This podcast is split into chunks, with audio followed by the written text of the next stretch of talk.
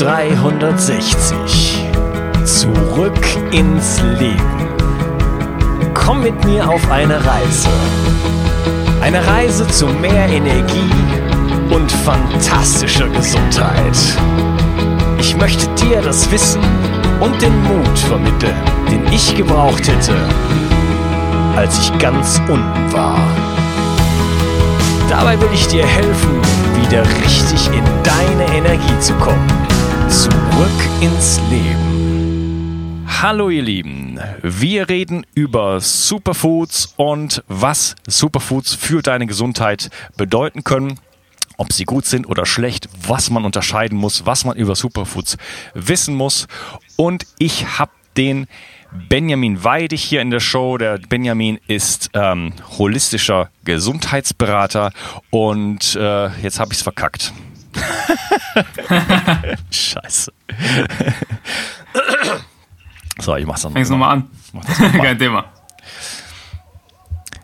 Hallo ihr Lieben, wir reden über Superfoods und das ist der zweite Teil von meinem Interview mit Benjamin Weidig. Ich bin heute auch irgendwie nicht fit. Normalerweise passiert mir das nicht. Egal. Alle, alle guten Dinge sind drei. Genau. Hallo ihr Lieben. Jetzt ist der Wurm drin. Jetzt schaffe ich es aber. Hallo ihr Lieben. Wir reden über Superfoods und das ist der zweite Teil von meinem Interview mit Benjamin Weidig, dem Fachberater für holistische Gesundheit, Autor und YouTuber. Hallo Benjamin. Willkommen zurück. Hallo. cool. Ja, wir haben uns schon über vieles unterhalten und ähm, was sind überhaupt Superfoods und ähm, was ist, du hast eine schöne Definition dafür genannt und äh, worauf muss man achten. Wir haben uns so ein bisschen über Qualität und Herkunft unterhalten. Ähm, was mich mal so ein bisschen interessiert, es gibt ja viele, also wir sagen mal so, ich möchte mal unterscheiden zwischen lokalen Superfoods, also Dinge, die bei uns wachsen und die auch traditionell ja. benutzt werden und wurden und solchen neuen, neumodischen, exotischen Sachen wie von mir aus ähm, Moringa, Acai, Goji, äh, von mir aus auch Kurkuma und äh, und ähm, Algen und solche, solchen Geschichten, die äh, ja, die meine Oma, sagen wir mal, nicht kannte. Ja? Ähm, sind das überhaupt Dinge, die gut für uns sind? Die kommen ja schon mal erstmal aus anderen Ländern. Brauche ich solche Sachen oder was, was, äh, was meinst du dazu?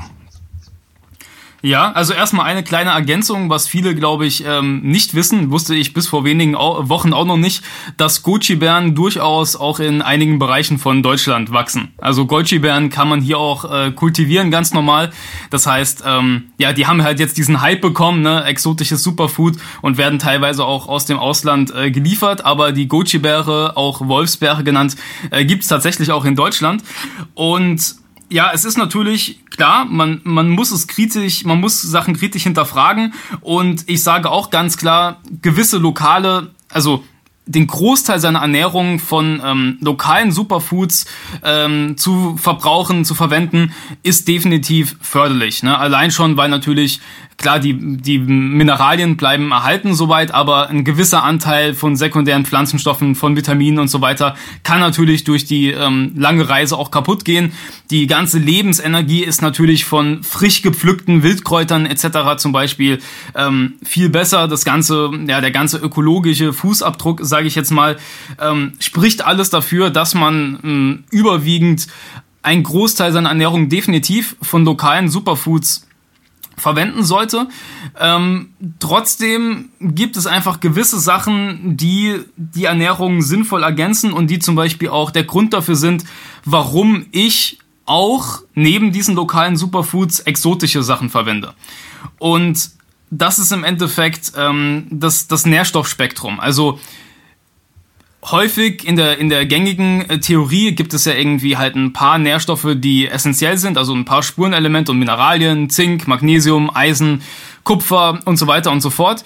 Und wer sich aber noch an den äh, Chemieunterricht in der Schule erinnert, der ja erinnert sich vielleicht noch, äh, hat dieses Bild im Kopf von dem großen Periodensystem und wenn man jetzt die ganzen radioaktiven Elemente abzählt, hat, äh, abzieht, hat man da irgendwie ein bisschen über 80 Elemente, die im natürlichen Nahrungskreislauf vorhanden sind. Ja, und äh, bei dem auch einiges dafür spricht, dass die alle für uns wichtig sind. Also nur weil jetzt ein Ökotrophologe sagt, ähm, Lithium zum Beispiel ist nicht essentiell, heißt es nicht, dass es nicht essentiell, äh, dass es nicht essentiell ist, weil dem Körper, der braucht Substanzen oder er braucht sie nicht und ihm ist es relativ egal, was da in irgendeiner Verordnung drin steht oder was irgendein Ökotrophologie-Professor sagt. Und da muss man, also da gibt es zum Beispiel auch ein Beispiel, ähm, Selen wurde ähm, vor einigen Jahrzehnten noch in die Giftkategorie gepackt. Also da hat man Selen noch als hochgiftig ähm, eingestuft, bis man einige Jahrzehnte später dann zugeben musste, aufgrund von ganz eindeutigen Studien, die gezeigt haben, Selen erhöht die Überlebenswahrscheinlichkeit von ähm, Krebspatienten bei verschiedenen Krebsarten, bei manchen um 30 Prozent, bei manchen um 50 Prozent, musste man es wieder als essentiell einstufen. Und genauso gibt es sehr viele viele Spurenelemente, die jetzt in Deutschland zum Beispiel als nicht essentiell gelten, wo es aber einige Forschungen gibt, die darauf hindeuten, dass sie essentiell sind, dass sie Funktionen für unseren Körper haben und ähm, die es zum Beispiel auch in den USA gibt, ja, wo in den USA ganz offen darüber geredet wird und ähm, auch als, als Supplement zum Beispiel in kolloidaler Form oder sonstiges äh, zu kaufen gibt. Und dementsprechend auf was ich quasi hinaus will mit dieser Einleitung, ähm, ist, dass unsere Gesundheit sehr davon abhängt, dass wir alle diese über 80 Elemente in unserem Körper haben. Und das, was quasi der Engpass ist, kann unsere Gesundheit sehr massiv beeinflussen. Also es kann sein, dass ich jetzt bei meiner Ernährungs- und Lebensweise 95% richtig mache, ja, komplett vorbildlich mache, aber mir fehlen 5% von sehr essentiellen Nährstoffen, die ich komplett meide. Ja, weil ich entweder kein Wissen darüber habe oder einen falschen Glaubenssatz darüber habe, etc. Ja, zum Beispiel ähm, Salz. Ja, also meiner Meinung nach ist Salz essentiell, gerade auch wenn man viel Sport macht, wenn man Sauna macht. Ähm, ich halte überhaupt nichts von diesem, äh, von dieser extremen Salzreduktion. Und es kann sein, dass man sich zum Beispiel zu 95 Prozent aus seiner Sicht sehr hochwertig und gesund ernährt, aber weil einem Salz fehlt, weil man komplett salzarm lebt, weil man der Überzeugung ist, dass das das Optimum darstellt, kann es trotzdem sein, dass man halt nicht 95% von seinem Gesundheitsmaximum hat, sondern nur 30, 40%. Also das schwächste Glied kann quasi die Gesamtgesundheit sehr stark beeinflussen. Und genauso ist es eben, dass ähm, wenn uns irgendwelche Spurenelemente fehlen, das sehr stark unsere Gesundheit beeinflussen kann, ohne dass wir es merken, ohne dass wir es wissen, weil wir eventuell gar nicht wissen, dass es überhaupt essentiell ist und weil ja auch gar nicht die Nahrung hier auf ihre Spurenelemente ähm, untersucht wird. Also man findet vielleicht hier und da mal eine Analyse, wie viel Kalzium und Magnesium und Vitamin C jetzt ein Apfel und eine Banane hat. Aber ähm, wo gibt es denn irgendwelche Daten, die jetzt zeigen, ähm, ein Brokkoli, der in Baden-Württemberg aufwächst, in dieser Region, wie viel Bohr hat der und wie viel Selen hat der und wie viel Silizium hat er? Also da wird so wenig untersucht, dass man im Endeffekt ähm, ja es nicht wissen kann. Und jede Region ist hat ihre unterschiedlichen Vorteile. Also jedes Land auf der Welt, jede Region hat gewisse Mineralien stärker vorhanden und andere weniger vorhanden. Zum Beispiel äh, gibt es in Deutschland gibt es den Selenatlas, also so eine so eine Datenbank, die quasi vergleicht, äh, wie ist der Selenstatus in verschiedenen ähm, Ländern. Und da hat man gesehen, dass, ähm, dass Deutschland im Europavergleich ziemlich weit unten ist. Das heißt, selbst wenn ich jetzt Wildpflanzen verzehre oder wenn ich jetzt äh, Fleisch esse, Wildfleisch esse, also die hochwertigst möglichsten Sachen, die quasi im, im Wald auf Humusboden gedeihen, ähm, das Beste, was nur möglich ist, dann kann es trotzdem sein, dass egal wie hochwertig das ist, der Selengehalt relativ gering ist oder der Gehalt von irgendeinem anderen Spurenelement relativ gering ist. Und man dadurch, dass man gewisse Pflanzen, Superfoods konsumiert, die aus ganz anderen Gebieten stammen, da nochmal so eine Art Lücke schließt. Und das ist im Endeffekt die Hauptbegründung dafür, warum ich solche Superfoods auch verwende und auch für ein optimales Gesundheitsniveau ähm, für sehr wichtig erachte. Wenngleich ich dir natürlich absolut zustimme, dass es nicht die absolute Grundbasis der Ernährung darstellen sollte und es nicht ähm, der Sinn der Sache ist, den ganzen Tag nur ähm, Kakaopulver, Goji-Beeren, Moringa, Kelbalgen ähm, und was weiß ich äh, zu konsumieren, Matcha-Tee zu konsumieren, ähm, sondern erstmal auch natürlich den Großteil seiner Ernährung mit den heimischen Superfoods äh, abzudecken. Und das, was ich jetzt eben genannt habe, eher so als Ergänzung zu machen. Sorry, das war jetzt ein bisschen länger die Antwort. ja, aber sehr, sehr schön. Äh, Finde ich sehr, sehr wichtig, was du gesagt hast. Denn da bin ich ganz bei dir. Es gibt einfach bestimmte Nährstoffe, da gibt es eigentlich eine ganze Reihe, aber du hattest jetzt zum Beispiel Selen angesprochen. Ich würde noch Jod zum Beispiel hinzufügen. Das sind mhm. solche Dinge, die sind, die sind essentiell. Die sind in hunderte, mitunter tausende Prozesse in unserem Körper äh, eingebunden. Wir brauchen die, also Jod zum Beispiel für den Energiestoffwechsel. Äh, Selen ist, äh, befindet sich in jeder Zelle. Es ist nicht viel, es ist ein Spurenelement, ähm, aber wir brauchen das wirklich für Gesundheit und bei Selen ist es tatsächlich so, dass unsere Böden halt da nicht mehr viel äh, liefern davon. In England haben da. die ein Riesen, Riesenproblem, die haben ja überhaupt kein Selen. Mhm. Ja, und mhm. äh, da äh, ja, darf man dann sich natürlich schon so von so Sachen bedienen, die halt jetzt Selen haben. Da wäre jetzt die Paranuss ein Beispiel. Auch die Frage, sollte man das vielleicht supplementieren? Ähm, aber ähm, ja, das wären vielleicht so gewissermaßen Ausnahmen, wo ich sage, okay, jetzt nehme ich mal irgendwas, was vielleicht aus Brasilien kommt, ähm, einfach weil ich äh, ja definitiv einen Mangel daran habe. Da st stellt sich mir die Frage, ähm, soll ich jetzt Laboruntersuchungen machen? Soll ich mich auf sozusagen alle die äh, 84 Nährstoffe überprüfen lassen? Und dann gezielt äh, Superfoods auswählen, äh, ne, je nachdem, was dabei rausgekommen ist, oder einfach so einen Shotgun-Approach machen und sagen, ich, äh, ich versuche mich äh, mit allem zu versorgen, was es so gibt und das wird schon passen. Ja, also das mit der Laboruntersuchung kann man natürlich machen. Da ist der Geldbeutel aber ziemlich leer danach. Also mhm. ich bin mit einem äh, mit einem Chemiker befreundet, der auch ähm, selbst halt diverse Spurenelemente ähm, einnimmt in verschiedenster Form und ähm, der dann eben auch mal quasi, weil er eben von der Bedeutung von diesen Spurenelementen überzeugt ist, mal einfach ins Labor gehen wollte und testen wollte, hey, wenn ich hier so eine komplett Blutanalyse mache, Lithium, Silizium, auch Edelmetalle und alle möglichen Sachen, die in den geringsten Spuren im Körper sind, ähm, da zahlst du halt mal gerne 4, 5, 6.000 Euro. Also das ist jetzt eine Sache, wenn man Millionär wäre, bestimmt nicht ganz unintelligent, unintelligent, bestimmt eine sinnvolle Investition. Für den Standard-Zuhörer wahrscheinlich jetzt eher keine Alternative. Und ja, ich bin auch ein Freund von, von Logik und ich denke, wenn man diese Grundprinzipien weiß, also wenn man einfach weiß, wie muss ein Lebensmittel angebaut sein, damit es eben diese Nährstoffe enthält, ja, damit man eben einfach weiß, okay, Kunstdünger ist, ist schlecht, was das anbelangt. Glyphosat ist Katastrophe, was die Nährstoffaufnahme aus dem Boden anbelangt. Und wenn man natürlich weiß, was man hier meiden muss, worauf man achten muss und dann die Lebensmittel, die quasi übrig bleiben, als ähm, da dann aus einer möglichst breiten Spektrum wählt und dann eben gewisse Sachen ergänzt, dann ist man da schon, denke ich, ziemlich gut dabei. Und dann ist die Wahrscheinlichkeit, ähm, sehr minimierbar, dass man jetzt einen ganz akuten Mangel von etwas bekommt. Und ich glaube, da, da kommt man mit Blutanalysen leider nicht so weit, sondern da ist Trial and Error, na, Sachen ausprobieren, gucken, wie man sich fühlt. Tatsächlich in diesem Fall die deutlich intelligentere und wissenschaftlichere Methode. Wissenschaftlich im Sinne von, dass man zu sinnvolleren Ergebnissen kommt. Ähm, eine Sache würde ich noch ergänzen, weil du jetzt auch quasi das nochmal angesprochen hast mit Selen, mit den Spurenelementen.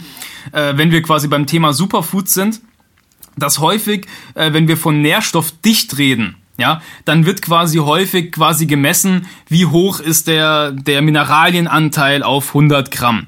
Und hier ist es so, dass man dann halt eben ähm, quasi immer diesem, diesem Trugschluss ausgesetzt ist, ähm, mehr bedeutet automatisch besser oder im, oder umgekehrt gesagt äh, Nährstoffe wie zum Beispiel Jod, die man nur im niedrigen Mikro- oder Milligramm-Bereich braucht, ähm, dass die halt eben unwichtig sind, weil man ja nur wenige Milligramm braucht, aber das macht eben keinen Sinn, weil dieser, dieser Begriff Spurenelement, der ist auch schon so ein bisschen negativ besetzt im Sinne von, ja, es ist nur eine kleine Spur, also ist es unwichtig. Man kann es aber auch aus der, aus der exakt gegenteiligen Perspektive betrachten, indem man sich klar macht, okay, Jod braucht man nur viel, viel, viel weniger, ein Tausendstel von dem, was wir vielleicht an Calcium zum Beispiel brauchen. Aber wenn dieses Tausendstel an Jod fehlt, dann funktioniert der Körper nicht. Ja, dann kann die Schilddrüse nicht richtig arbeiten. Wenn die Schilddrüse nicht richtig arbeiten kann, ähm, die quasi eine, eine Art Basis von unserem Hormonsystem darstellt, funktioniert unser gesamtes Hormonsystem nicht.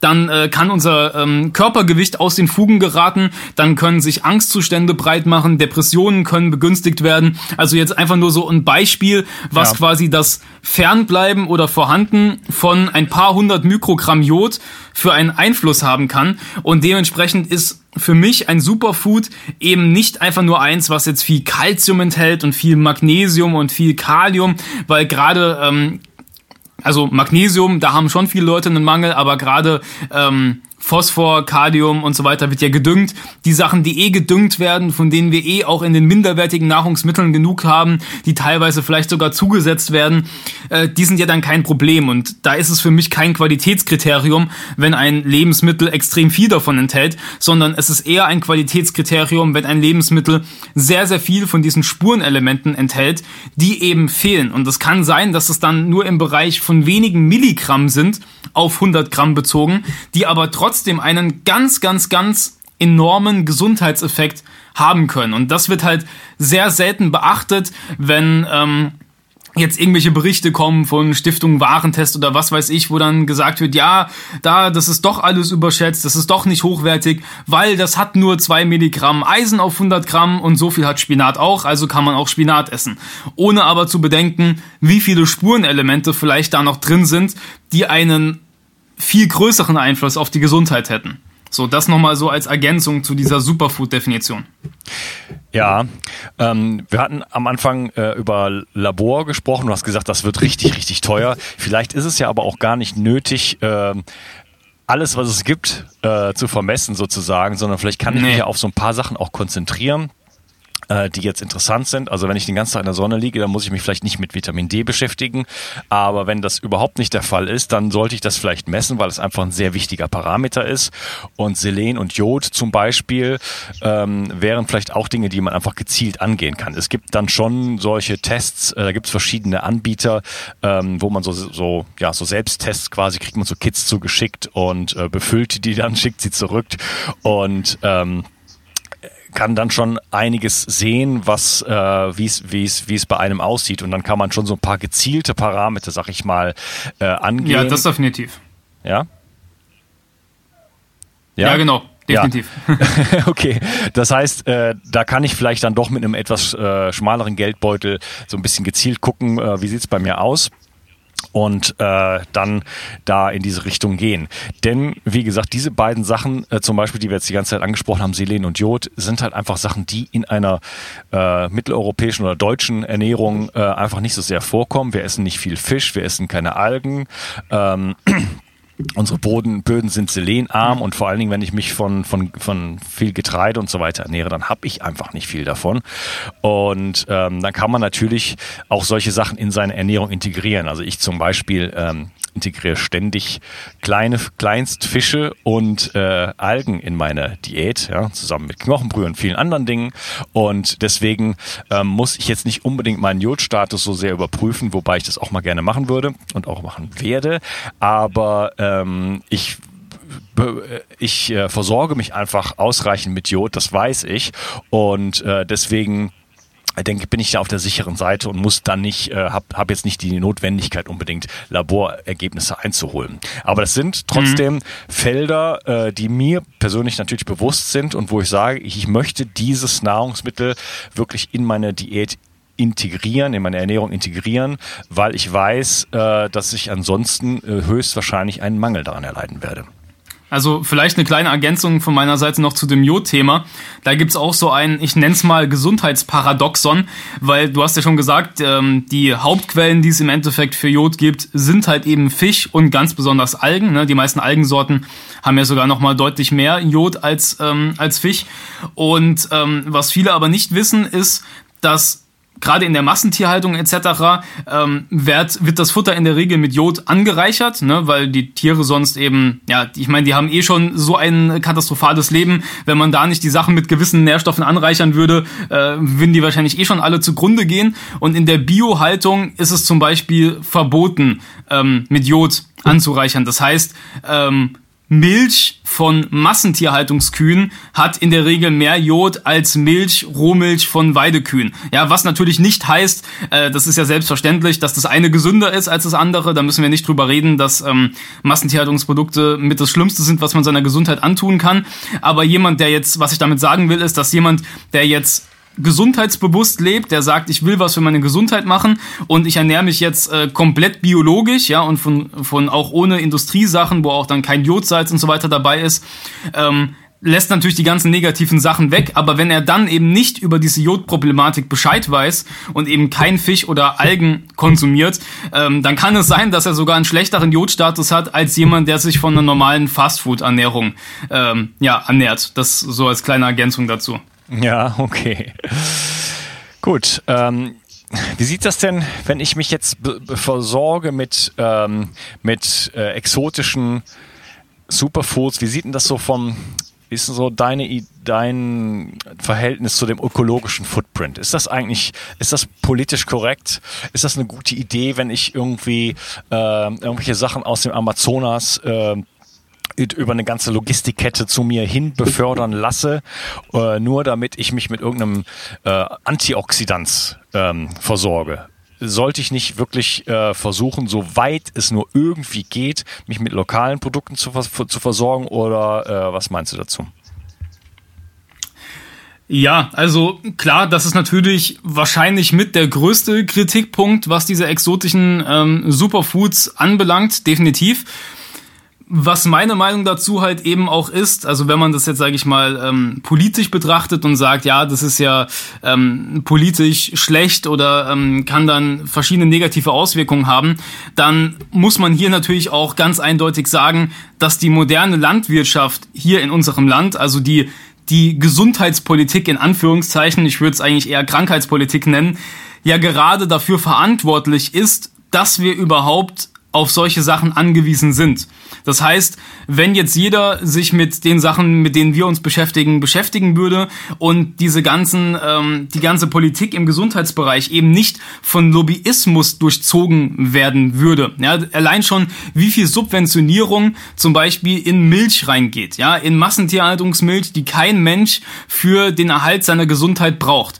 Wenn man dieses Geld jetzt zum Beispiel nehmen würde, um sinnvollere Landwirtschaft zu betreiben, ja, sowohl äh, tierisch als auch pflanzlich, dann wäre unsere normale Ernährung schon so viel nährstoffreicher oder auch wenn man überhaupt allein darüber aufklären würde, damit die Leute das auch verstehen und wieder anfangen, in ihren eigenen Gärten Sachen anzubauen, ähm, dann mit ihren Nachbarn zu tauschen. Ne? Der eine kann dann Tomaten anbauen, der andere Zucchinis und der andere hat vielleicht einen Kirschbaum und so weiter. Wenn die Leute da überhaupt ein größeres Bewusstsein hätten und die gesamte Nation quasi gesundheitsbewusster wäre, ähm, über diesen Einfluss von Vitalstoffen Bescheid wissen würde und das eben auch in der Politik nicht ähm, äh, gefördert, wenn es gefördert werden würde und eben nicht bekämpft werden würde. Und meiner Ansicht nach wird es de facto, wenn man sich die Gesetze einfach anguckt, was da teilweise für einen Schmarrn einfach passiert, ähm, kann man es einfach nicht anders ähm, nennen, als dass gewisse Sachen hier wirklich bekämpft und verboten werden.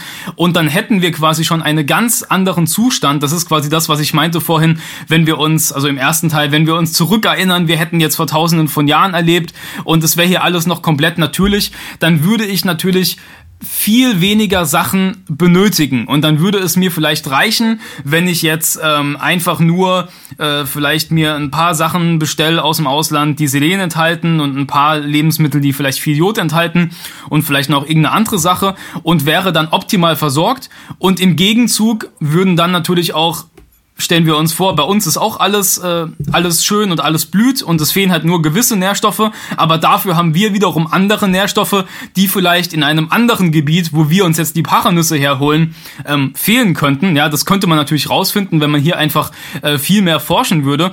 Dann würde da ja auch ein viel gleichseitigeres Verhältnis entstehen. Und dann äh, entsteht da aus meiner Sicht jetzt kein Problem, was jetzt irgendwie komplett unsozial oder unökologisch wäre. Und die Situation, wie es einfach ist, auch die ganze Belastung in der Stadt, die Strahlenbelastung und so weiter, macht es aus meiner Sicht notwendig, auf gewisse Superfoods zurückzugreifen. Und ähm, ja, das mache ich eben auch aus Überzeugung und in diesem Fall auch wirklich ohne schlechtes Gewissen. Wenn ich aber auch wirklich ähm, gleichzeitig sagen muss, ja, das sollte natürlich, ist es nicht ähm, nachhaltig, wenn sich jetzt jeder nur noch von Moringa und ähm, Baobab-Pulver und Kelp ernährt. Also für mich ganz klar zählt äh, regionale Superfoods so viel wie möglich. Aber was eben nicht durch meine Ernährung gedeckt werden kann hier ähm, und wo ich einfach merke, dass ich da ein sehr erhöhtes Energieniveau habe, das hole ich mir dann eben auch aus dem Ausland. Mhm, okay, ja, also ich, für mich ist das auch ein ganz wichtiger Fokus, wirklich äh, regional und saisonal äh, zu essen, denn ich denke, auch äh, in den Jahr Millionen Menschheitsgeschichte, da sind wir ganz gut klargekommen und haben nicht äh, bei Amazon irgendwie Goji-Bären bestellen müssen. Ähm, natürlich hat sich die Umwelt verändert und wir haben weniger Nährstoffe im Boden. Ähm, aber das liegt vor allen Dingen dann daran, wenn ich die meine meine Nahrungsmittel halt einfach aus dieser Industrieproduktion bekomme. Äh, da bin ich ganz bei dir. Also äh, Massentierhaltung geht überhaupt nicht. Also nicht nur für die Tiere nicht, es geht auch für den Menschen nicht, denn das ist quasi äh, das ist nährstoffarm, vergiftet und äh, entzündlich für den Körper und es ist außerdem eine Katastrophe für den ganzen Planeten. Ja, da hängt ja die Landwirtschaft hinten mit dran, denn äh, der Großteil der Landwirtschaft äh, dient ja der Befütterung von diesen Tieren. Aber auch die getreidebasierte Ernährung äh, spielt natürlich auch da eine große Rolle mhm. und ähm, diese diese Monokulturen ähm, mit dieser mit diesen Düngungsformen und so weiter führen einfach natürlich dazu, dass wir äh, ja uns sehr nährstoffarm ernähren, also zum, viele Menschen das machen. Und äh, ja, wenn ich im Supermarkt einkaufen gehe, dann unterstütze ich auch dieses ganze System, inklusive Monsanto, Glyphosat und so weiter. Ähm, da muss man dann nicht gegen wettern, wenn man das, wenn man die äh, Jungs mit jedem äh, mit jedem Einkauf sozusagen unterstützt. Ähm, Richtig, ja. ja. Es gibt natürlich, Der Einkaufszettel ist unser Wahlzettel. Genau, ja. Ist mir immer ein ganz wichtiger Punkt, das klarzustellen, weil ich sehe oft so, sagen wir mal so Posts auf Facebook und ah, jetzt wieder hier Bayer und Monsanto und was weiß ich und das sind alle böse, böse Menschen und äh, ja, diese Leute kaufen dann einfach im Supermarkt ein und supporten das die ganze Zeit. Ne? Und aus diesem System, mhm. dieses, dieses System muss man meiner Meinung nach zu Fall bringen und man hat halt, wenn man kein richtiger politischer Aktivist oder sowas werden möchte, hat man halt einfach die Möglichkeit, das durch die eigene Entscheidung für sich selber erstmal äh, zumindest in Gang zu setzen. Ich glaube, viel mehr ist dann auch gar nicht möglich. Also, und es müsste ja nur jeder also, tun. Ja. Ja, also ich finde, dass das sogar die größte, das größte politische Statement ist, was man abgeben kann. Also ähm, wenn du wirklich darauf achtest und du wählst ja jeden Tag damit und ich meine, das färbt ja auch ab. Also du wirst wahrscheinlich genau in deinem Umkreis, so wie es bei mir auch ist, ähm, auch Leute haben, du hast angefangen, gewisse Sachen umzustellen und Leute werden neugierig darauf, äh, tauschen sich mit dir aus und du inspirierst ja dann auch wieder andere Leute dazu, die auch wieder andere inspirieren können. Das heißt, wenn du gerade jetzt, wie wir zum Beispiel auch, äh, da auch in die Öffentlichkeit mit gewissen Themen gehst, stoßt du ja einen sehr großen Schneeballeffekt an. Und für mich ist das ein viel größeres politisches Statement, ähm, diese ungesunden Sachen zu meiden und zu fördern, eben ja das das zu konsumieren, das zu kaufen, was eben auch förderlich ist für unseren Körper, was unterstützenswert ist, das ist für mich ein viel größeres äh, politisches Statement, als jetzt irgendwie auf die Straße zu gehen und bei so einer Scheindemo mitzumachen, wo man sagt, hier ja, die vergiften uns alle und äh, danach geht man aber in den Supermarkt oder in an die Dönerbude und konsumiert halt dieses Lebensmittel, über was man sich vorher beschwert hat, ja. Und ähm, ich bin ja auch, sage ich mal, relativ bekannt dafür, relativ pharmakritisch insgesamt zu sein, was auch Medikamente und sowas anbelangt. Und es gibt immer wieder Leute, mit, denen, mit denen ich ins Gespräch bekomme, die mir halt auch zustimmen, die sagen, ja, das stimmt, hier die Ärzte da, die empfehlen immer nur äh, Medikamente und ähm, hauen dann die ganze Zeit auf die Ärzte drauf, aber sie selbst gehen halt immer wieder hin und kommen gar nicht nicht auf die Idee, hey, ich versuche mich jetzt mal damit zu beschäftigen, was die Ursache für meine Krankheit sein könnte und ob es da vielleicht nicht Möglichkeiten gibt, ähm, an Nahrung, an Vitalstoffen, die mich von den äh, Medikamenten, von den chemischen Medikamenten wieder wegbringen. Und wenn du das überhaupt nicht versuchst, dich damit äh, überhaupt nicht äh, zu beschäftigen, dann kannst du dich meiner Meinung nach auch nicht hinsetzen und ähm, da über Ärzte abziehen und sagen, das sind alles äh, schlechte Menschen und die helfen mir gar nicht. Aber jeden Mittwoch hockst du wieder im Warteraum, wenn du das erste Mal einmal ähm, kurz ein äh, Kratzen im Hals hast und einmal husten musst, um dir wieder äh, den nächsten äh, Hustenlöser und Antibiotika abzuholen. Ja, also wir haben eine Menge Verantwortung durch unser eigenes Verhalten und wir können natürlich auch einfach andere Leute inspirieren. Also ich meine, du und ich, wir machen das natürlich jetzt ein bisschen auf einer größeren Ebene, aber äh, jeder, der sein Leben auf eine bestimmte Art und Weise lebt, äh, inspiriert natürlich irgendwo sein Umfeld. Vor allen Dingen dann, wenn es, ja. äh, wenn, wenn, wenn das irgendwo sich, sichtbar wird, ja, wenn plötzlich Gesundheit, Energie und so weiter sichtbar wird, dann kommen die Leute halt dann schon irgendwann an und sagen, mal, äh, ich weiß nicht, ich würde mich eigentlich gerne so fühlen wie du oder ich würde gerne so aussehen wie du oder deine, dein Hautbild ist so schön, solche einfachen Dinge schon, ne? Wie machst du das denn? Ne? Bei mir, ich habe überall Pickel und rote Stellen und so weiter. Ähm, mhm. Ja, ähm, also ich finde, der Fokus muss äh, erstmal darauf liegen, äh, weg von diesen ganzen industriellen, ähm, von diesem ganzen industriellen Kram, von dieser Vergiftung, von dieser Ausbeutung der Erde. Da müssen wir von weg, weil äh, wir einfach äh, diesen Planeten hinrichten und äh, damit auch uns selber und die chronischen Krankheiten nehmen wir zu äh, wie verrückt. Das ist eine exponentielle Entwicklung und wir laufen da sozusagen ins offene Messer. Also es ist wirklich an der Zeit, äh, sich da wirklich mal intensiv Gedanken zu machen. Und ähm, jetzt mal zu den Superfoods nochmal zurückzukommen. Ich persönlich versuche auch, ähm, ich meine, ich, für mich ist natürlich auch ein Lernprozess und äh, der sich natürlich immer weiterentwickelt. Zum Beispiel war Kokosnussöl für mich bis vor relativ kurzer Zeit noch so das, das, das Maß der Dinge so ungefähr, ein hochwertiges Olivenöl, Kokosnussöl zum, zum Braten und so weiter. Mittlerweile äh, zweifle ich das so ein bisschen an. Ich sage jetzt nicht, das will nichts, nichts gegen Kokosöl sagen, aber es ist, kommt halt einfach aus den Philippinen oder von, von sonst woher. Und ich habe mich jetzt hier ein bisschen damit dem Thema beschäftigt und jetzt mache mach ich zum Beispiel mein eigenes äh, Pferdefett. Ja, ich habe einen Pferdemetzger, das, äh, wo die Pferde also aus äh, bester Weidehaltung kommen. Ich bekomme das Fett geschenkt, lasse das aus und habe okay. ein sehr sehr hochwertiges Fett ähm, was ich was ich selber äh, ja selber herstelle sozusagen. Und das äh, ersetzt mir mein Olivenöl, was ja ansonsten normalerweise sage ich mal vielleicht aus Spanien kommt oder aus Griechenland kommt. Und äh, ich mache Ghee aus ähm, ja lokaler Butter Weidehaltung mache ich selber. Und das ersetzt mir mein Kokosöl. Und damit bin ich finde ich ähm, sehr sehr nah dran an ähm, an gesunden Produkten, die übrigens dann auch nur einen Bruchteil kosten, ja, und äh, die äh, ja mich sehr sehr hochwertig mit äh, sehr hochwertig versorgen. Und ich komme raus aus diesem Ding. Ich muss jetzt irgendwie bei Amazon oder sonst was äh, Sachen bestellen, die äh, ja einen ökologischen Footprint haben, der mir persönlich nicht so schmeckt. Ja, ja ähm, wir haben schon wieder eine Weile geredet. Ich würde die Gelegenheit nutzen und an dieser Stelle den Podcast nochmal unterteilen.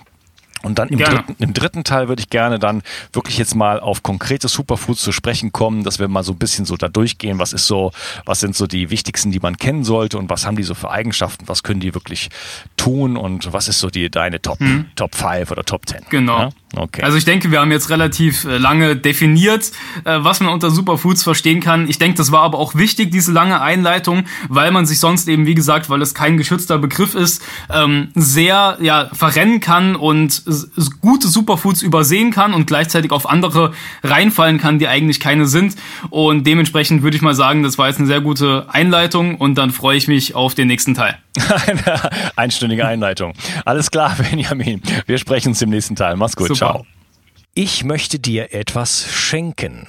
Und zwar habe ich dir einen Audiokurs aufgenommen, wo ich dich in sieben Schritten zu mehr Energie und fantastischer Gesundheit führe.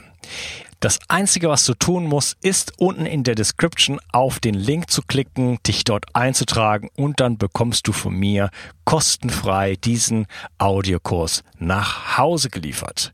Wenn du das Gefühl hast, dass ich heute deinen Tag ein bisschen schöner gemacht habe, dann möchte ich dich einladen, auch meinen Tag etwas zu verschönern und auf iTunes zu gehen und für mich dort eine 5-Sterne-Bewertung und eine Rezension zu hinterlassen.